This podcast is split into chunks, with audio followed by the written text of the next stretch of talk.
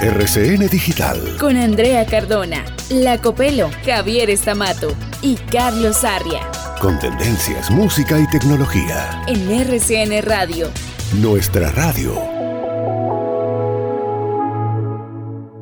Señoras y señores, el cielo estadounidense ha tenido que ensancharse, ampliar fronteras, porque de ahora en adelante serán muchos más los artefactos voladores que lo crucen de lado a lado y de arriba abajo.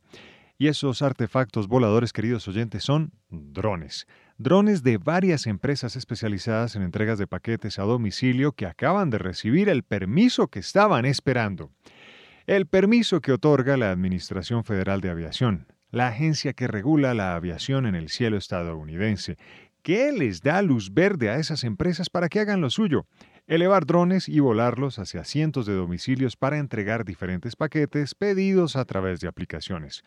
Una de esas empresas, por ejemplo, es Zipline con Z, que nació en 2014 y opera en varios países africanos, también en Japón y en su casa natal, Estados Unidos. Esta empresa, que tiene alianzas con prestigiosos almacenes, pasó todas las pruebas con sus drones que son capaces de monitorear el espacio aéreo y así evitar colisiones a baja y mediana altura. La gran condición, eso sí, es que los drones de Zipline y demás empresas estén siempre a la vista del ojo humano. Entonces, queridos oyentes, con la temporada navideña a la vuelta de la esquina, Papá Noel y el Niño Dios tendrán tremenda competencia a la hora de entregar los esperados regalos decembrinos. ¡Jo, Señoras y señores, bienvenidos. Esto es RCN Digital.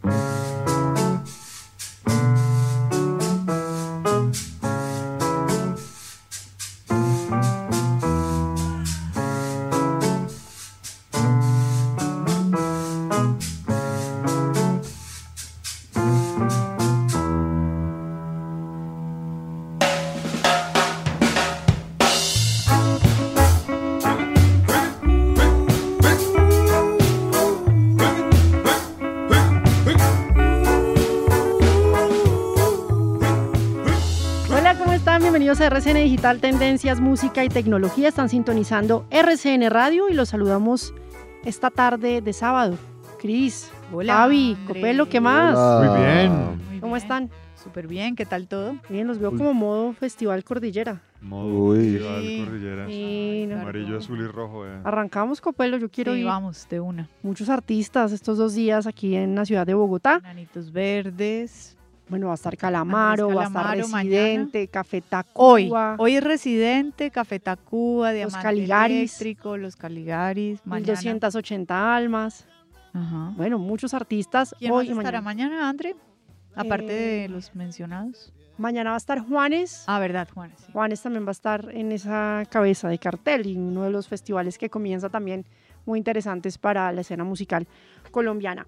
Comencemos hablando de noticias del mundo de la tecnología. Esta semana estuvo más bien tranquila, ¿no les parece? Sí, Pues bueno, seguíamos con nuestro tema del ataque cibernético en el país, claro. que ya empezó durante toda la semana, empezaron a, a liberar mucha información que se requería y ya muchas entidades empezaron a operar. Por ejemplo, la rama judicial ya pudo acceder a sus contenidos y así, y se espera, miremoslo el lunes, a ver cómo está, si ya recuperaron el 100% de la información que se tenía secuestrada, porque era secuestro de datos. De verdad, hay que invertir y hay que hacer pedagogía para evitar este robo de información. ¿Qué más vieron por ahí de noticias? Bueno, el, el asomo o el intento o lanzar al vacío una probabilidad de cobrar en X por tener cuenta allí a raíz de la cantidad de cuentas falsas que hay. Y entonces ahí también se pega la gente de Meta y dice, sí, chévere que le cobremos a todo el mundo y así hacemos más plata y no sé qué, y no sé cuándo. Difícil. Sí, Sí. sí, sí. Y otra cosa, André, eh, que sucedió el jueves pasado, exactamente 21 de septiembre, fue el evento Made on YouTube que hace Google anualmente. Sí. Yo le voy a hablar de una de las de los lanzamientos en ese evento que me pareció maravilloso. Si quiere, en un rato le Ahorita cuento. me cuenta. Mm. Y Neuralink. Se volvió tendencia que se abrió como la, la posibilidad, la convocatoria para que voluntarios quieran poderse implantar un chip en el cerebro, pero obviamente está enfocado para personas que tienen cuadriplegia, ELA, bueno, ya enfermedades puntuales para ver cómo puede ayudar este tipo de tecnología a estas personas. Ya está aprobado en los Estados Unidos, ahora están esperando que mayores de 22 años se, se pongan de voluntarios también para poder usar esta tecnología. Y una noticia que me llamó la atención, yo no sé si ustedes usan una aplicación que se llama Truecaller. Sí, para identificar llamadas. Las llamadas, sí. ¿Le funciona, Copelo? A veces, no siempre. Pues le tengo una noticia que tiene que ver con esa aplicación, porque viene una nueva actualización para que la descargue y la actualice. Y, y es que ahora la aplicación tiene también inteligencia artificial. Entonces, cuando usted la descarga, para los que no la han usado, ¿qué es? Una aplicación que usted puede descargar en dispositivos Android y iOS y le va a permitir identificar llamadas o números de teléfono que posiblemente pueden ser em, Spam. spam, sí. puede ser para hacer un fraude o robo de información. Y ahí le aparece, lo notifica. Ahora, como se ha vuelto tan popular, esta aplicación tiene ahora integrado inteligencia artificial y le van a llegar notificaciones en tres colores. Copper.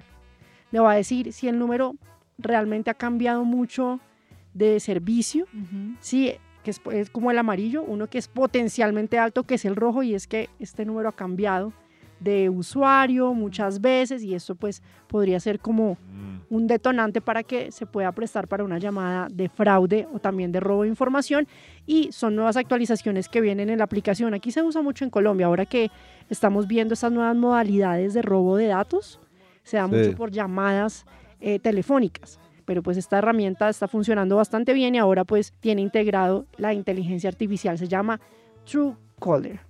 Bueno, y así comenzamos. RCN Digital, ¿quieren Vamos. oír musiquita? Por Sí. favor. Musiquita latina.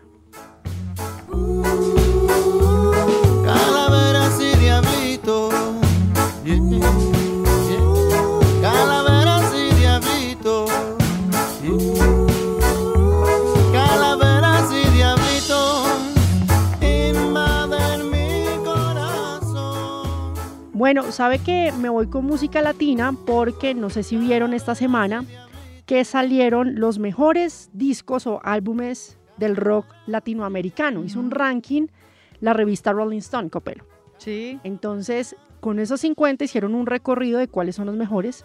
A Me ver. llamó la atención que hay varios colombianos, hay unos que no son tanto del género rock, pero están también involucrados en este listado. Maná es rock. Maná es de todo. Maná De todo. es universal. una religión.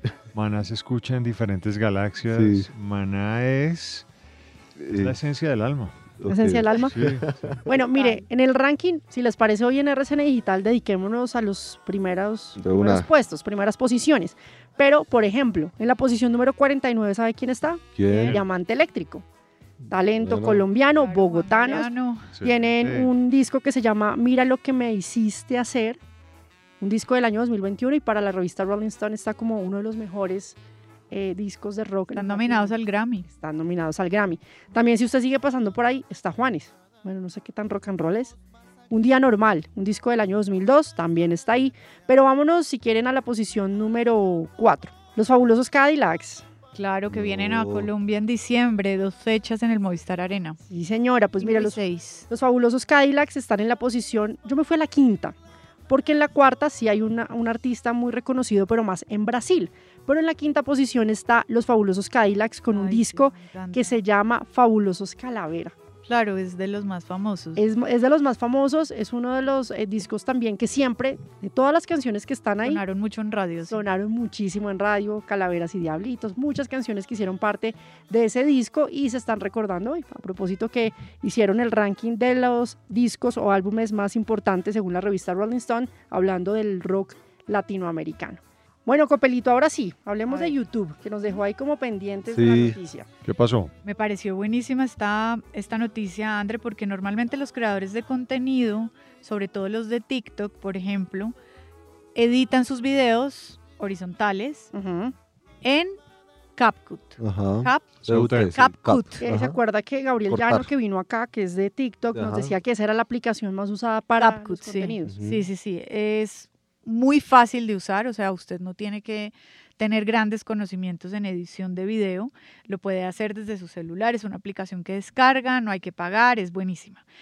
Y pues los señores de Google son conscientes de la importancia eh, que tiene hoy para los creadores de contenido una aplicación que sea amigable y que sea fácil su interfaz para editar. Por eso, Google dijo, oigan, vamos a lanzar una aplicación nosotros que sea para editar video en los celulares. En el evento que fue el jueves pasado, que se llamaba así, Made on YouTube, Google presentó esta aplicación que se llama YouTube Create y la lanzaron como una alternativa a CapCut para editar videos. Yo dije ahora horizontal, no, son videos verticales que posteriormente se puedan subir a redes sociales tipo Instagram o TikTok. Así que si ustedes quieren probarlo, ya en el blog de la compañía están todas las descripciones de cómo manejar esta herramienta para facilitar que cualquier creador sea capaz de editar sus videos, esté donde esté y simplemente usando su celular.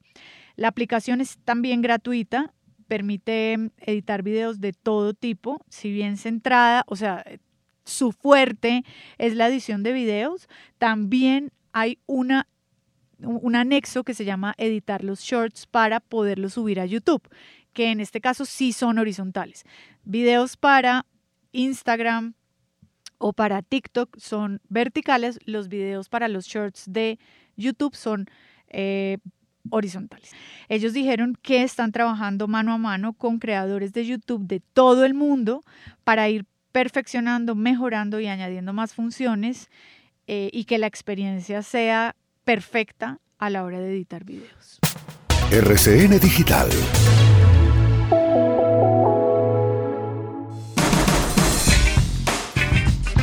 Y en el review de la semana vamos a hablar de celulares plegables. Hemos estado probando varios en el mercado porque muchas marcas se han encaminado también a este tipo de dispositivos. Pero uno que manda la parada y que lleva además muchos años en la experiencia de estos plegables es Samsung.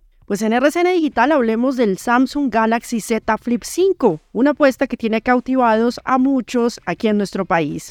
Y comencemos por la pantalla, que llama además mucho la atención porque los usuarios que quieren comprar dicen, bueno, ¿qué tan resistente es? Si funciona bien, porque como lo estamos usando todo el tiempo, queremos saber qué tanta resistencia tiene. Pues este Galaxy Z Flip 5 viene con una pantalla principal que además Está equipada con una capa amortiguadora de golpes y en la parte trasera también tiene un nuevo diseño a comparación de los otros modelos y se ve más sólido, más resistente también, si es una de las preguntas que tienen los usuarios al hablar de estos dispositivos plegables. Además cuenta con marcos de aluminio blindado. ¿Qué quiere decir esto? Que puede verse una protección mejorada, digámoslo así, de las bisagras flexibles cuando usted abre y cierra el dispositivo. Además tiene una estructura doble que hace que si usted tiene golpes o impactos fuertes, pues va a estar más seguro. Les mencioné la pantalla, pero no las características. Una pantalla principal, una Dynamic AMOLED de 6.7 pulgadas y además que tiene una tasa de refresco de 120 Hz, que creo que es bastante bien para lo que usted requiere en un celular. La pantalla cuando está cerrada del dispositivo es de 3.4 pulgadas y tiene una tasa de refresco de 60 Hz. Hablando de procesador y la capacidad del dispositivo, tiene un procesador Qualcomm Snapdragon 8 de segunda generación y hablando de la capacidad, tiene una memoria RAM de 8 GB con almacenamiento interno de 256 GB. Igual puede también estar en 512 GB, acompañado además del sistema operativo Android 13, que es lo último que tenemos para este tipo de dispositivos. Y les dejo para lo último lo más importante o lo que más buscan los usuarios a la hora de comprar un dispositivo y son las cámaras. Pues este tiene una ventaja por encima de todos los dispositivos Android porque al ser plegable ustedes pueden tener una función que me encanta que es cuando está el dispositivo cerrado, poder tomar fotografías y visualizarlas sin tener que abrir el dispositivo. Además, también usted va a poder ver primero pues las notificaciones y todo tanto en la pantalla eh, cerrada, digámoslo así, y abierta. Tiene una cámara frontal de 10 megapíxeles, funciona bastante bien, la calidad del color es muy nítida y cuando usted está tomando fotografías estando cerrado el dispositivo, queda perfecto, la puede visualizar, bueno, mejor dicho, eso es una ventaja que puede llegar a tener estos dispositivos. Y abierta, pues normal, obviamente puede tomar las fotografías a la mejor calidad. La cámara frontal o la de selfies, como les decía, es de 10 megapíxeles y está acompañado de una cámara principal de 12 megapíxeles y una gran angular de 12 megapíxeles. Y la verdad, la calidad es impresionante, muy nítida, los colores se ven muy vivos y creo que esto funciona bastante bien porque además tiene integrada la inteligencia artificial y me parece que está perfecto además porque como usted lo puede guardar muy fácil, lo puede llevar a todos lados y las fotografías puede hacerlas en cualquier momento. Y otras características rápidas, una batería de 3700 miliamperios y además los colores, los colores que siempre llaman la atención en este tipo de dispositivos y que en esto también Samsung ha trabajado bastante. Los colores que están disponibles para el Galaxy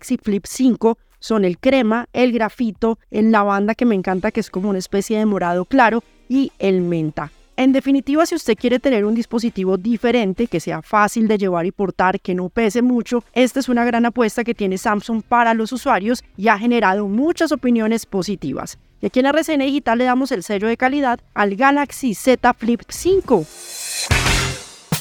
RCN Digital.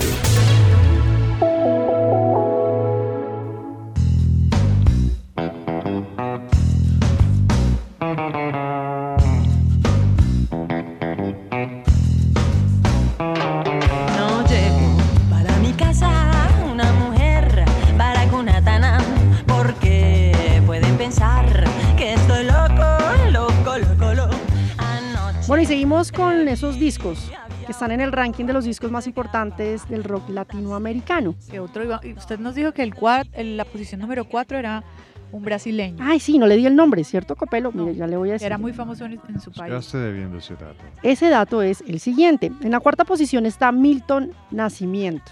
Mm, Es un artista eh, brasilero y tiene un disco que se llama El Club de la Esquina, un disco de 1972. Está en la cuarta posición. Sabe que vale la pena de pronto buscarlo y escucharlo porque está en esta posición. está en la cuarta. Ahora estamos oyendo esta canción que hace parte de la tercera posición de un disco lanzado en 1996, que sé que le gusta mucho a la Copelo, que es talento colombiano y ¿Cuál es es? Aterciopelados. Ay, sí, Tiene un disco que se llama La Pipa de la Paz. El Para mí es el mejor disco. también, de acuerdo. Cuando estaba buscando la canción Copelo, yo estaba diciendo, bueno, ¿y cuál pongo? Porque tiene pues, Sí, buenas pues, La Pipa canciones. de La Paz está ahí, está también. Eh, Cosita Buena Seria. Estrella. Está, bueno. ¿no? Baracunátana. Todas estas canciones hacen, pues puse Bar- Baracunátana para que todos tuvieran como el referente de este disco que fue o es uno de los más importantes también de Aterciopelados que se llama así, La Pipa de la Paz y tiene una canción también que se llama así, un disco lanzado en los años 90, 1996 se grabó y fue un éxito total. Pues para la revista Rolling Stone, este es el tercer disco más importante del rock latinoamericano. Buenísimo. Bueno, mire, mucho talento colombiano en esas posiciones y No en solo este caso hacemos reggaetón. Terciopelados. No solo hacemos reggaetón y música urbana, también Solo tratamos Está- mal a Les. está el rock and roll. Bueno, sigamos hablando de noticias. Javi, hablemos de em, transporte. Usted siempre está hablando de temas de transporte, ¿no? Y de carros. Y de carros. carros ¿A dónde se quiere ir? Y anda. Nos vamos para el estado de Carolina del Norte en los Estados Unidos. Allá hay una ciudad que se llama Wilson. Sí. Tiene 49 mil habitantes aproximadamente. Allá nació el balón Wilson. No, mentiras. Ah, eh, tiene 49 mil habitantes aproximadamente. No es una ciudad grande. O sea, imagínense el- la capacidad del estadio del Campín en una ciudad, distribuida en una ciudad. Resulta que allí tomaron una decisión de alguna manera revolucionaria desde donde quiera que usted escuche esta noticia porque tiene que ver con los buses tradicionales de transporte público. Decidieron terminar con ese servicio.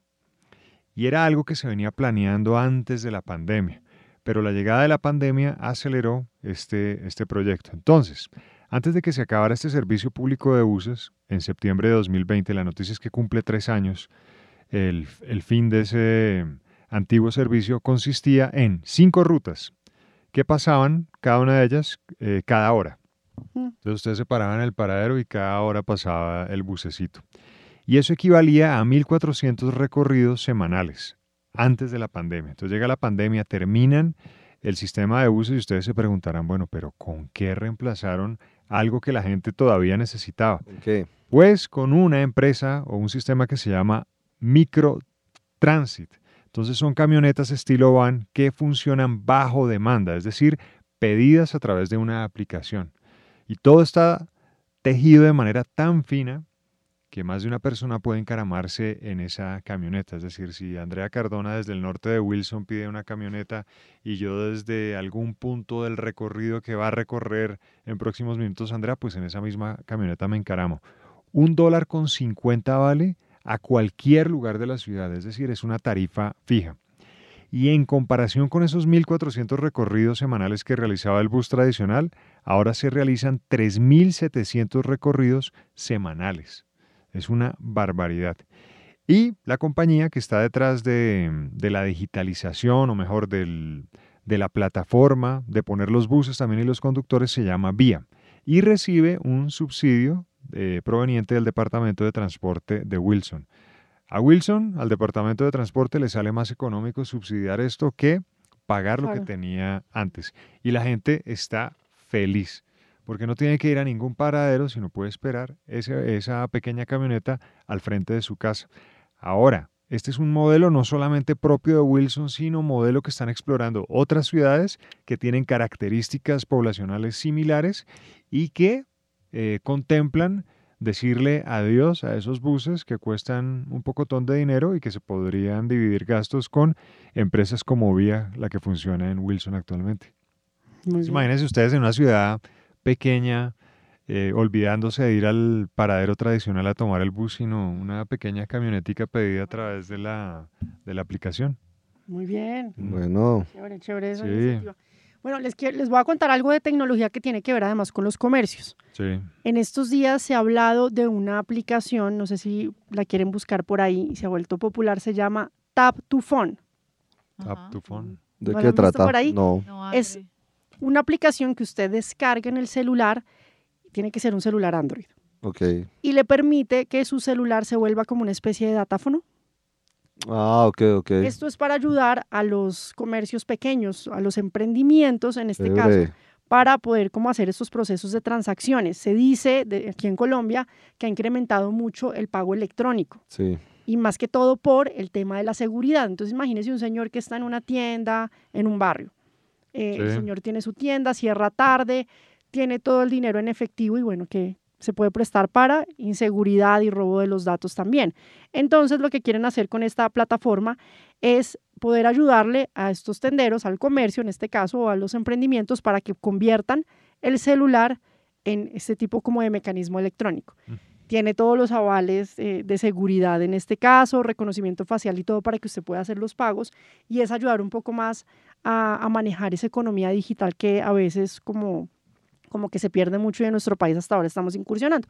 Pues escucho uno de los voceros de Tap to Phone A ver. que se espera que crezca bastante este año y además eh, quieren contar con muchos seguidores pues a través de esta red social y que ya se va a volver como una especie de red o colaboración y en este Claro. caso el uso de la aplicación. Taptophone es una aplicación, es una nueva tecnología que elimina el datáfono físico en su forma eh, y ahora lo reemplazamos, lo digitalizamos por una aplicación de software en la cual ahora un comercio no tiene que esperar a que le llegue un terminal, sino simplemente descarga en su terminal, en su teléfono Android, descarga una aplicación y puede recibir pagos.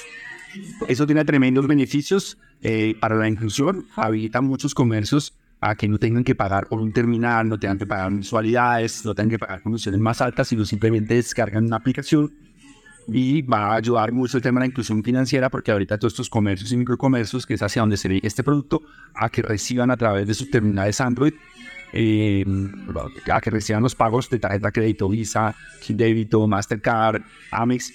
Entonces también tiene tremendos beneficios asociados con el tema del papel.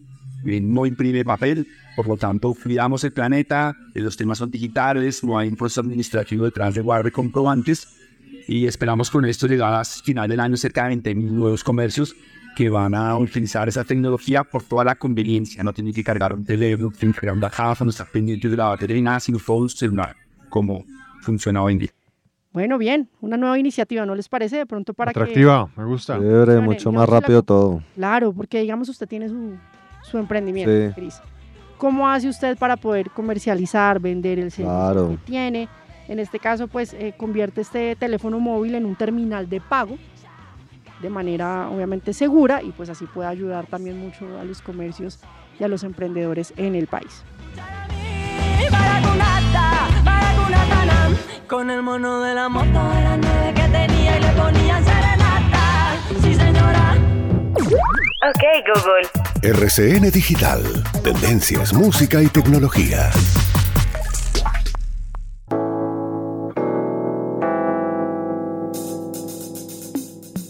Bueno, y en RCN Digital seguimos nuestro recorrido, ¿no, Cris? Usted me tiene paseando por todo Bogotá. La tengo paseando por todo Bogotá y pues qué mejor que venimos a Asus. Vea que está lindo, ¿no? Se ve lindo, ¿no? Las oficinas, ¿no? Claro, además porque, mira, hace unos días estuvimos con los expertos también de Asus, estuvieron con nosotros en cabina en, en RCN Digital hablando de nuevos lanzamientos, de todo este mercado de los gamers que pues cada vez crece más, pero nos queríamos centrar un poco más en esos nuevos anuncios en dispositivos y lo que tiene que ver además también cómo poder llevar los juegos de una manera más fácil a todos lados.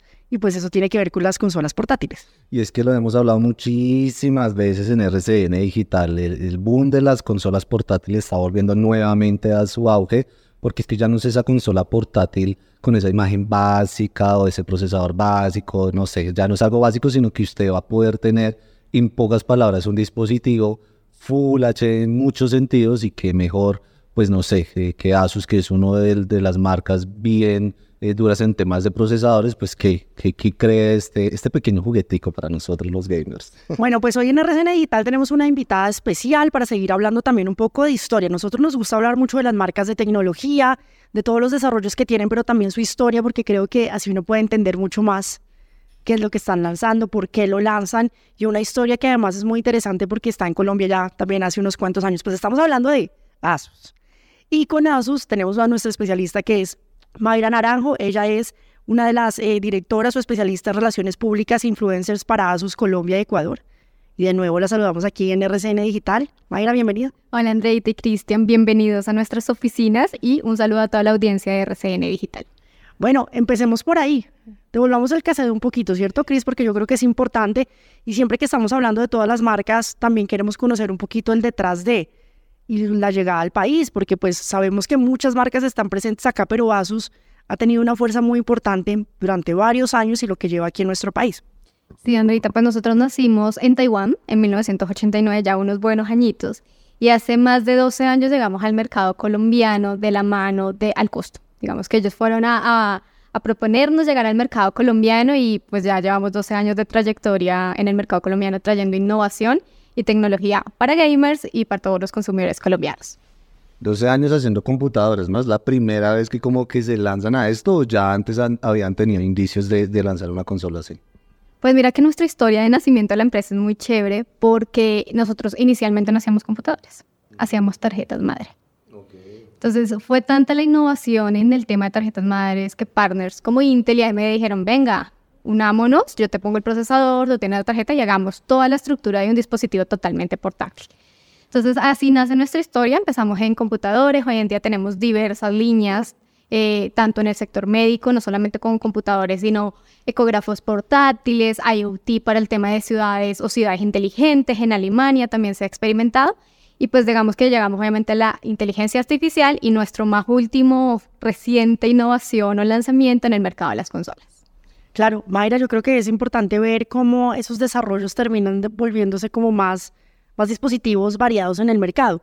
Ahí en este caso, que ya nos vamos a centrar en el tema de videojuegos, que Cris es el que está mandando ahí la parada porque es experto y le gusta mucho los videojuegos. ¿Qué tan sumergidos en este mercado estamos los colombianos respecto a otros países viéndolos desde Asus? Si estamos bien, nos falta mucho, hemos crecido en el mercado. Hemos crecido mucho. Mira que un estudio del 2022, ahorita no recuerdo quién fue el que lo hizo, eh, decía que los colombianos somos el país como tal, es el segundo en consumir más tiempo en videojuegos. Y esto no solamente se ve por la pandemia, sino que pues después de México, Colombia, con excepción de Brasil, obviamente porque es otro país que habla otro idioma, eh, somos los que estamos reluciendo en este tema. Entonces lo hablábamos un poquito en el programa donde fuimos invitados a la cabina, que se está hablando del primer equipo de eSports para representar a nuestro país. Hablamos de que hoy en día hay muchos gamers que están representando a Colombia en ligas como de League of Legends, en Valorant. Entonces estamos empezando a crecer. Siento que todavía nos falta un poquito, de pronto algún empujoncito de, de algo más de sector gobierno como para profesionalizar eh, esa responsabilidad, porque no es solamente sentarte en un computador y jugar, sino hay un tema de estrategia, de preparación. Eh, entonces falta un poquito, pero vamos por buen camino. Y es que normalmente uno cuando busca estas consolas, busca más que una consola detrás- atrás de esa consola, una marca, ¿no? Una marca que sepa de, de este tema de videojuegos, de, de procesadores. Y Asus creo que le pega muy bien en ese tema porque es que los computadores gamers, la mayoría que vemos en el mercado ahorita, buenos son de esta marca, Asus. Yo quisiera que hablemos un poquito de, de la consola. A ver, primero porque el nombre, ¿no? Porque todos sabemos este nombre porque normalmente le ponen Asus Gamer o algo así, algo que tenga que ver 100% con la marca, porque le, le colocan el nombre. Bueno, hay que hacer una descripción. Tenemos aquí al frente esta nueva consola que se lanzó hace muy poco. En el mercado la tuvimos también en, en cabina, en RCN Digital. Y es la, bueno, yo, yo he visto muchas formas de decirlo a través de, de YouTube y las plataformas de los gamers. Eh, ROG Ally, otros dicen Rush Ally. Bueno, ¿cuál es la- el verdadero nombre y el significado que yo creo que es importante también? Claro que sí, pues eh, digamos que está Asus y tenemos una subdivisión que se llama Republic of Gamers. Para, digamos, poner más fácil el nombre en esta industria, siempre nos tendimos a poner un apodito. Entonces ahí de ahí nace ROG, que es como el rock, pero en, en inglés. Normalmente así es como se debe pronunciar. Y el nombre de Ally viene de, pues digamos que la nuestro lema es Play All Your Games, juega todos tus juegos en un solo lugar. Entonces de ahí salió el Ali. Cuando tú pones el All Your Games, es Al Ali, Ok. las primeras iniciales. Entonces fue, fue muy chévere porque es una manera de decir que tienes todos tus juegos en un solo lugar. De ahí nace el nombre. Bueno, ¿cómo ha sido em, la adopción de, esta, de este dispositivo además portátil? Porque vemos que es la nueva tendencia, lo mencionábamos también. Y ahora eh, llevar esto a todos lados, si uno está de viaje, si lo tiene en el carro, esto es la nueva forma de poder jugar. Estamos trasladando y dejando a un lado las consolas, ahora lo estamos haciendo a través de estos dispositivos. Sí, digamos que hemos visto que la gente hoy busca mucho más portabilidad. Y aunque digamos que hay consolas que se pueden mover, tienden a ser un poquito más pesadas o complejas de mover.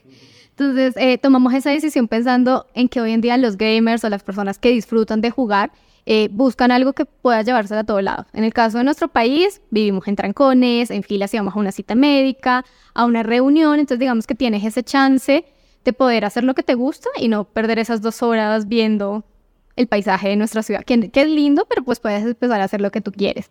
Entonces, básicamente de ahí nace como esta idea de hacer consolas portátiles y nos gusta que es compatible con todo, que ya lo habíamos hablado, Steam, Xbox, Riot, entonces puedes jugar casi todo, todo lo que quieras en este, en este dispositivo. Claro, es un computador, porque aquí está navegando Chris y mire, está entrando a internet, pero también estaba viendo que uno ve todas las aplicaciones, tiene Spotify, eh, mira, ahí están entrando a Prime Video también, y si uno quiere puede hacer todo lo que hace normalmente en un computador, pero a través de eh, esta consola portátil, redes sociales, mira, ahí estamos viendo todo. Yo ahorita lo van a ver en nuestras redes de RCN Digital, pero pues realmente yo creo que esa es la innovación que tiene, ¿cierto, Mayra? Ver cómo, además de estar enfocado a un sector que son, pues el sector gamer, en este caso, y ver que está tan dirigido a esta comunidad que ha crecido tanto a nivel mundial, es ver que uno puede hacer más allá de jugar un videojuego, hacer otro tipo de actividades.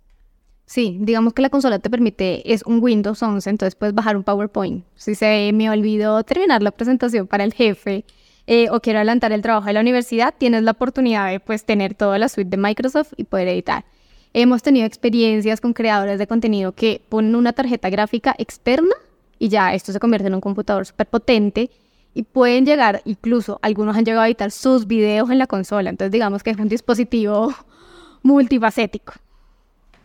A ver, eh, para que la gente lo entienda, ¿no? Que, que está, oye, Asus metió un Windows a una consola gamer. O sea, entiendan la magnitud que es esto, porque normalmente o es consola o es computador, pero no me una las dos porque me vuelvo loco. Entonces Asus digo, pues vuélvase loco y pueda hacer todo en un dispositivo portátil, que es lo más chévere.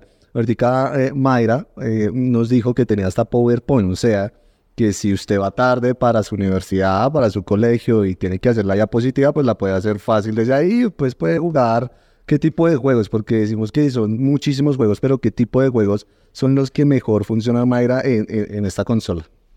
Claro que sí, tenemos, en verdad funciona bien cualquiera, pero digamos que para usar la pantalla, que es de 7 pulgadas, 120 Hz, un Forza 5, un GTA 5, eh, puedes jugar Doom Eternal, entonces eh, hasta un FIFA, eh, Among Us, entonces digamos que tienes una variedad eh, tuvimos un, un creador de contenido que empezó a jugar Valorant en, en la consola. Entonces, al principio como que le da nervios, digamos, por el tiempo de respuesta del, del- de la consola. Este tiempo de respuesta es de 7 milisegundos. Digamos que en un computador hablamos de 2 a 3 milisegundos, entonces digamos que la diferencia es bastante. Pero a pesar de todo, eh, su feedback es que sirve para todo. O sea, si quieres jugar en el avión Valorant en vez de sacarte un computador que es grande, pesado, lo juegas en un dispositivo que pesa solamente 608 gramos.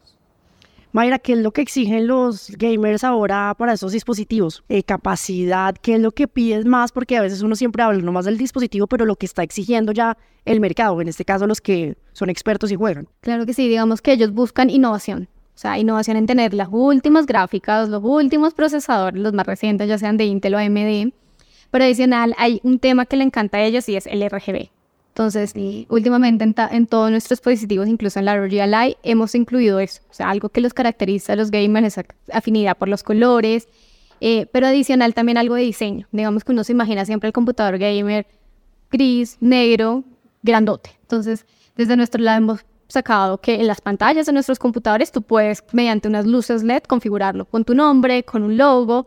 Entonces, esos tipos de diferenciales creo que es lo que están buscando hoy en día. Están cansados de pronto de un mercado donde todo tiende a ser similar y pues tomas la decisión de compra de pronto por un precio, no por un diferencial que puede cautivarte, puede llamar la atención de las personas. Hace poco, bueno, detrás del micrófono nos decía eh, Mayra que esta, es, esta consola es un número en específico, ¿no? De, de- de muchas que, que se lanzaron. Y ella me dice, hicieron un cambio, bueno, hicimos un cambio en ciertos detalles. ¿Qué tan importantes son esos detalles que de pronto no tienen otras consolas, Mayra? Que, desde tu experiencia, que la tienes en este momento en la mano, son, pues uno dice, venga, son detalles muy chiquitos, pero la verdad valen toda la pena del mundo. Sí, no, mira que acá hablamos y creo que lo hemos visto esta semana con varios anuncios del mundo tecnológico de la democratización de puertos sobre todo, ¿no? Entonces, pues acá tenemos un RJ45 normal, hoy en día la gente sigue usándole, eh, un puerto para una tarjeta micro SD que puedes ampliar, digamos que la, la, viene con 512 GB, pero puedes llegar a ampliarle a una tera con una memoria SD. Hay un puerto que es spec para ah, poner, ah, si quieres sacar la imagen a televisión o una tarjeta gráfica externa, y pues el puerto USB-C, más conocido y democratizado últimamente, para la carga de los dispositivos. Eh, digamos que pues otro aspecto es los ventiladores, entonces eh, esta consola que estamos viendo, que ustedes tienen la, la exclusiva porque nadie lo había visto, honestamente, eh, fue una de las primeras que, que salieron cuando decidimos hacer esta incursión en el mundo de las consolas. Eh, entonces, pues nada, la idea es comprobarla, ver qué mejoras podíamos hacerle antes de que todo saliera al mercado de ventas. Digamos que eso es algo que hacen los fabricantes normalmente eh, para evitar pues los happy problems que pueden llegar a surgir que, que han evidenciado en este mundo tecnológico de diversas marcas de tecnología. Pero no, las, de, de verdad que pues en cuanto a puertos y eso es lo mismo que se maneja en el mercado normal. Eh, un diferencial para nosotros con otros competidores que tienen consolas puede ser el peso, el tema del procesador. Fuimos los primeros en traer este procesador de AMD a un dispositivo portátil, obviamente, eh, y lanzarnos en este mundo que a veces no es fácil de cautivar a los gamers con algo mucho más portable. Eso me lleva a una pregunta. ¿Colombia es el país potencia de Latinoamérica en el mundo gamer o hay otro país que le compite?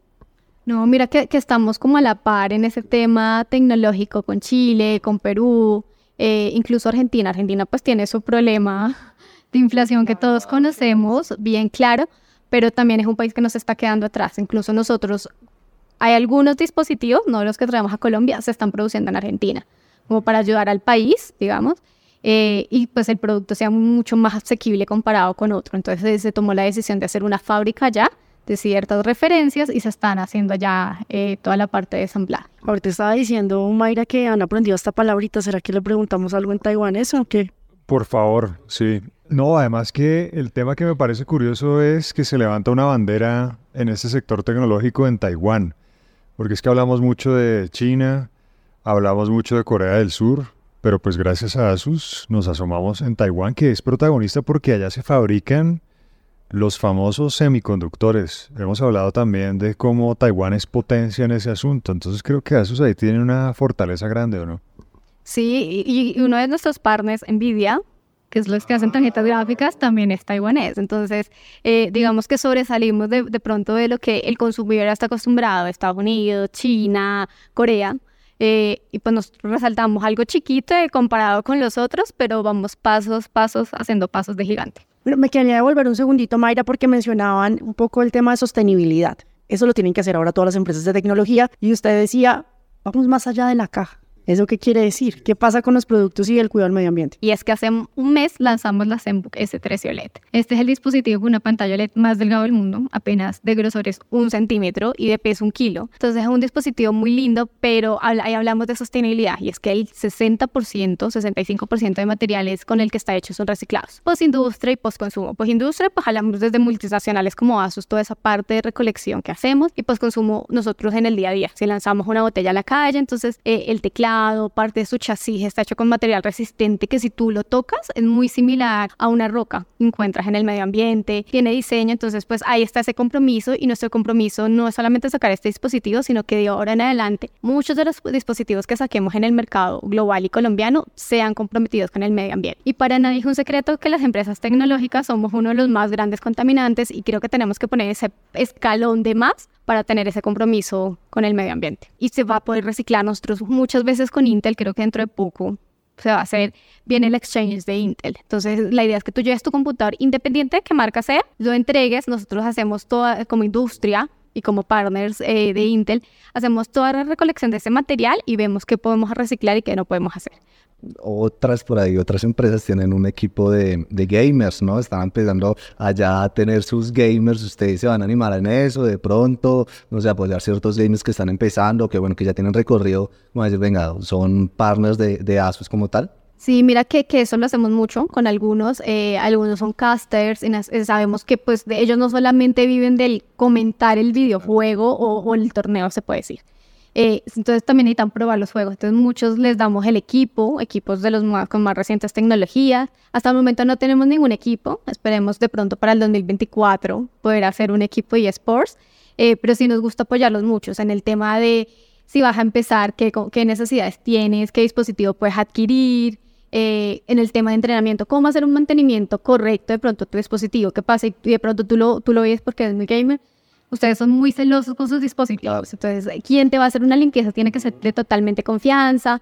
Si quiero ampliar la memoria porque tengo la posibilidad de ampliar la memoria RAM, quiero que también sea una persona que no me vaya a dejar un defecto en mi computadora y el día de mañana en plena partida yo la pierda porque pues no me respondió como era. Entonces, toda esa parte de, de eso puede decir, de educación, la estamos haciendo también nosotros y pues la gente puede inscribirnos a nuestras redes sociales y con gusto los podremos ayudar. Bueno, Mayra, de verdad que siempre es un placer estar aprendiendo más. Yo aprendo mucho, Javi. Nosotros no somos tan expertos en el tema de, de videojuegos, que Cris obviamente sí está un poquito más sumergido en este campo, pero ver cómo se ha crecido ese mercado en nuestro país es interesante, ¿no? Y pues la labor que ustedes están haciendo también es apoyar eso, ¿no? Esos gustos de su usuario final que pues ahorita está creciendo tanto que es el sector de los gamers. Gracias por abrirnos las puertas aquí en Asus. No, a ustedes por aceptar también la invitación a nuestras oficinas y pues nada, cuenten con nosotros también puertas abiertas. Muchas gracias. No a ustedes.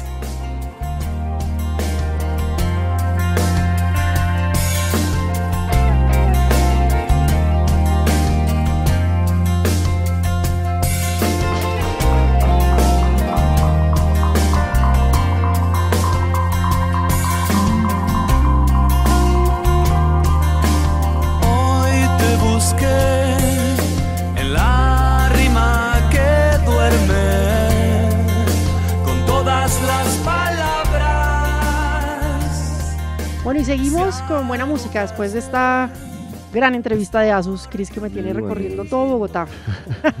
¿Cierto? muy pronto viene otra visita. Sí. sí, sí, Bueno, toca las pruebas ahora, ¿no? Sí, sí. Va a salir el, el videito, ¿no? Sí, ya lo pueden ver ahorita en redes sociales. Que vean eh, la consola.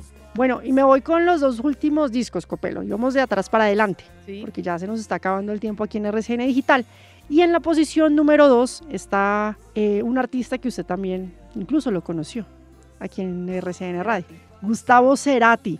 Gustavo Cerati lanzó un disco en 1999, a finales de, los 90, que se llama Bocanada. Sí. Gran disco. Está en la posición número 2. O sea, como según los expertos, según los expertos eh, de música de la revista Rolling Stone, decidieron poner a este artista como uno de los que mejor producción hacía para discos de rock latinoamericano. Era tremendo músico. Claro, y es muy bueno ese disco. Para buscar la canción, pues yo le puse, no sé si le gusta Puente. Sí, me gusta. Es buena, pero también está Raíz, está... Me gusta, eh, me gusta. Eso Está sí, bueno. Paseo Inmoral, que también fue muy popular. Me acuerdo que siempre pasaban ese video en MTV.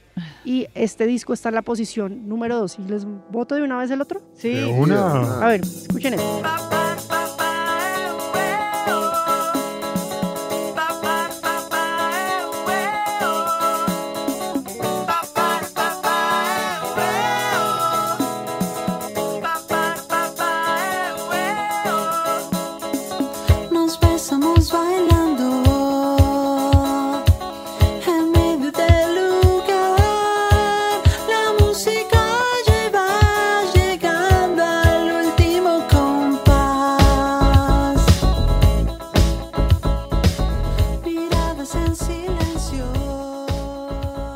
Café Tacuba, que se presenta hoy. Ay, Número uno. Número uno. Según la revista Rolling Stone, este disco, el disco se llama Re, Re, sí, uno de los mejores discos del es considerado uno de los más importantes, re, un no. referente, eh, no solamente pues para Latinoamérica, sino a nivel mundial en cuanto a género musical. Y ahí nos vamos con Café Tacuba. ¿Cuándo se lanzó este disco? ¿Cuándo creen? 1996. ¿Por qué sabe, Javi? Eh, por lo que estaba sucediendo en mi vida en ese momento. Ah. Es que me acuerdo mucho. Que un amigo lo compró. Bueno, pero es 94. Tenía plata. ah. Mire, fue un Pero bueno, por ahí. Casi, pero latino ahí, en esa época. 94. Y lo que es del, del 93 en adelante hasta Salió. finales de los 90 salió mucha música y artistas en todos los géneros musicales. En la época, si nos vamos a Estados Unidos, el grunge, en, en Latinoamérica todo lo que es el rock latinoamericano, bueno, ese boom también de la música estuvo muy fuerte y ellos eh, consideran que es uno de los discos más importantes porque tiene todos los tonos. Desde música la autóctona pues de México en este caso, pero pasado por el rock, la balada también, con muchas de las canciones que hacen parte de este disco. ¿Recuerdan una? De Re, ¿Cuál me gusta a mí? Las flores. Esa también hace parte de ese disco. claro. Esta Ingrata. es buena, la que Y está esta, sonando de fondo. esta que está sonando de fondo es una de Sí, las más lindas. El baile y el Sí. El salón. baile y el salón. Sí. Y bueno, hay muchas también, Ingrata, El Ciclón, bueno, muchas canciones que Pero hacen parte de ellos, ellos decidieron no volver a cantarla, ¿no? Es una- una- O sea, sí. no, no la pueden Se esperar hoy en el Festival. Cordillera. Sí. Bueno, pero muchas canciones que hacen parte de este disco, considerado uno de los más importantes también de la historia de la música latinoamericana y que pues obviamente eh, tiene una gran producción. ¿Usted sabe quién estuvo detrás de la producción de ese disco? ¿Quién. André? ¿Quién? Gustavo Santaolalla. Ah, mire, claro. Tanto que Ah, pues Fondo Tango Club. sí, ellos siguieron como trabajando en varias producciones más adelante y bueno, hace de este disco uno de los más importantes según la revista Rolling Stone y se llama Re. Si no lo ha escuchado puede estar en todas las plataformas, está en Spotify, Claro, YouTube, en todas. Famoso. Y además eh, de eso, pues también hicieron el sondeo de por qué escogieron esto. Lo que hicieron fue pasar por países como Colombia, Argentina, México, mirar las diferentes, Brasil, mirar las diferentes escenas musicales, no solamente el rock and roll, pues puro y duro, sino también eh, esos géneros que se derivan, digámoslo así, de la música. Por eso es que usted ve artistas como Juanes que están ahí presentes, entre otros que pues sí hacen parte como de la escena del rock eh, tradicional latinoamericano. Bueno, ahí está. Ese ranking les gusta. Ay, yo creo que Sí. está Está chévere. bueno. Sí, Sí. está bueno. Y más que hoy estamos aquí de festival y pueden ver a agrupaciones como Café Tacuba que va a estar en el Festival Cordillera. Y con esto, Copelo, ya se nos está acabando el tiempo. Pero André, nos pueden seguir en nuestras cuentas en redes sociales. Estamos en Twitter, bueno, X, en arroba RCN Digital. También estamos en Instagram, en arroba RCN Raya al Piso Digital. Y nos pueden oír a la hora que quieran, desde donde quieran, en Spreaker, Spotify, Apple Podcast, Google Podcast también. Y Y en RCN Mundo y no se encuentran como... Como de RCN Digital. Bueno, nos vamos. Ustedes continúen con toda la programación de RCN Radio. Un abrazo. un abrazo.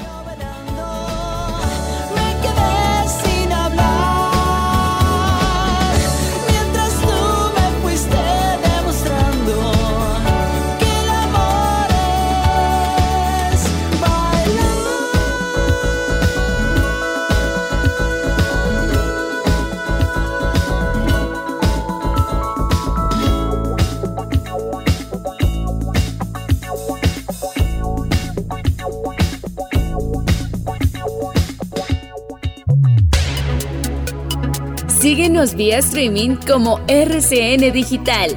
También escúchenos en Spreaker y Spotify. Y en el podcast de Apple, en redes sociales como programa RCN Digital.